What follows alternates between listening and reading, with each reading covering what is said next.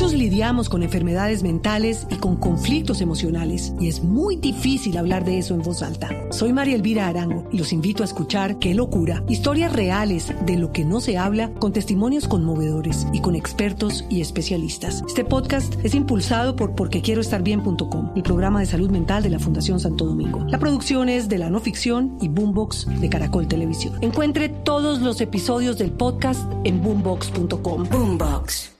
9 de la mañana, 14 minutos. El alcalde de Suacha es el doctor Juan Carlos Aldarriaga, Suacha que tuvo pico y placa ayer en el plan retorno, que movilizó a cerca de 8 millones de colombianos en todo el país. Alcalde, buenos días. Néstor, muy buenos días para ti, para toda la mesa de trabajo y para todos los oyentes. ¿Cómo les fue, alcalde, a quienes intentaron regresar por el sur de Bogotá, pasando por Suacha? Les fue muy bien. Muy bien, el balance es totalmente positivo, no solo para los que venían, Néstor, de Girardó, Melgar, del Tolima, sino también a los habitantes de mi ciudad, donde no encontramos caos vehicular interno, donde tuvimos promedios de velocidad de 80 kilómetros por hora. Y lo más hermoso de todo, Néstor, es que gracias a ustedes, los medios de comunicación, la gente conoció la medida y realmente en un 95% la gente se acogió a la medida y llegó en los horarios establecidos. Ese 5% que quedó pendiente de indisciplinados, alcalde, ¿cuántos fueron exactamente? Ese 5% de cuántos carros estamos hablando y en dónde fueron detectados. Eh, en los tres puntos de control, nosotros teníamos puntos de control en Chusacá, en la entrada a Cibate y en el, en el sitio denominado Maiporeo El Vínculo o Alfagresa, la entrada de compartir. Eh, esos vehículos lo que se hizo fue desviarlos todos a la vía Mondoñedo, pero de cada 100 vehículos que contabilizábamos, 5 estaban incumpliendo la norma, pero era porque no se habían enterado. Ni siquiera era por un mal actuar o por mala fe. Mm. Uno le decía a las personas, pero ¿cuál pico y placa si hoy es lunes festivo? Entonces realmente las personas no estaban era enteradas. Entonces por eso era un plan piloto, por eso no hubo sanciones, por eso no hubo movilizaciones, para que justamente estas personas era injusto hacerles algún procedimiento cuando realmente no se habían podido enterar de la medida. Alcalde, me dicen que un éxito total significa que usted tiene ganas de volver permanente el pico y placa para operaciones retorno. Claramente sí. Es impresionante y pues yo firmé este decreto desde marzo. Apenas eh, nos cogió la pandemia y nos tocó convertir ese decreto en un toque de queda.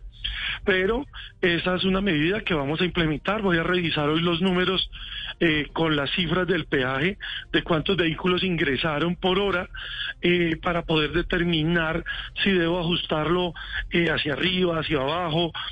Por ejemplo, determinamos y logramos ver que como relativamente la gente ya tiene dos carros por el tema de pico y placa, pues muchas personas eh, utilizaron el, carro de placa impar que les servía. para poder venirse en las horas de la tarde.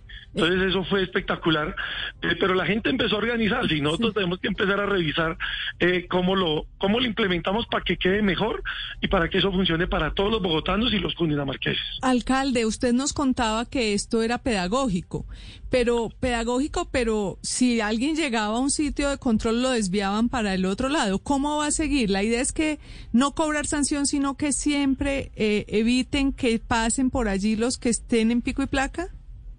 No, ya las próximas medidas en noviembre tendrán serán sancionatorias, porque pues ya estamos informando, vamos a tener todo este tiempo para implementar e informar y que la comunidad se entere de que tenemos un pico y placa y cómo serán sus ingresos a Bogotá. Ayer, por ejemplo, hay un tema muy positivo, es que ayer sobraron 100 policías sobre la autopista sur. La policía no tuvo nada que hacer sobre la autopista sur. Los semáforos regularon toda la movilidad. Realmente fue algo muy importante, pero la medida no puede ser que nosotros estemos como eh, gallina detrás de los pollitos viendo el que no quiere cumplir la medida.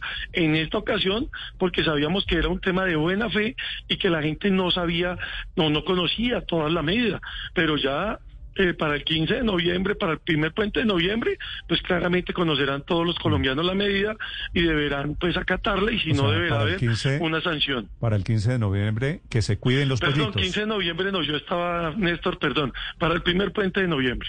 Eso es 2 de noviembre, tal vez, estoy viendo. 2 de noviembre, perdón. 2 de noviembre, perdón, Néstor. Ok, 2 de noviembre habrá nuevamente pico y placa eh, para el regreso de Bogotá. ¿Han pensado en, en, la salida también poner pico y placa, alcalde, o eso no? Sí, voy a revisar. Eh, tuve contadores eh, revisándome cómo estaba la salida el sábado, el viernes, eh, y voy a determinar cómo estuvieron los flujos vehiculares el viernes y sábado. Eh, vamos a mirarlos para determinar. Yo creo que esa medida tomará un poco más de tiempo, no será una medida que iremos a tomar ahorita para los puentes de, de noviembre. Eso hay que revisarlo con más detenimiento porque ahí afectamos eh, no solo la movilidad de los viajeros, sino la movilidad normal de todo el país en un tiempo, en un viernes o sábado que salen, pero no solo los viajeros. Entonces, ahí toca revisarlo con mucho detenimiento. Hay muchos factores para poder tomar la decisión el día viernes o sábado. ¿Y cuál será la multa para quienes incumplan el pico y placa para el regreso a Bogotá el próximo puente festivo? Eh, la misma que tiene hoy Bogotá por pico y placa, creo que son 300. 380 mil pesos, sí. Mm, barato, ¿no? Mm. Barata. Mm. Pero, pero ven, yo, yo, yo, Néstor, si me permites, yo te cuento porque yo ando feliz. Yo estoy más feliz, estuve más feliz ayer que el día que gané las elecciones. Porque cuando uno ve eh, históricamente ese épico trancón de la ciudad, que ya pasa a ser de la historia los lunes festivos, y ve la movilidad del día de ayer tan espectacular y además algo para felicitar a los bogotanos y cundinamarqueses. A las cuatro, mire, a las doce, usted empezó a ver solo carros pares pero, pero, pero automático. Y a las 4 de la tarde yo creí que iba a tener algo de desorden.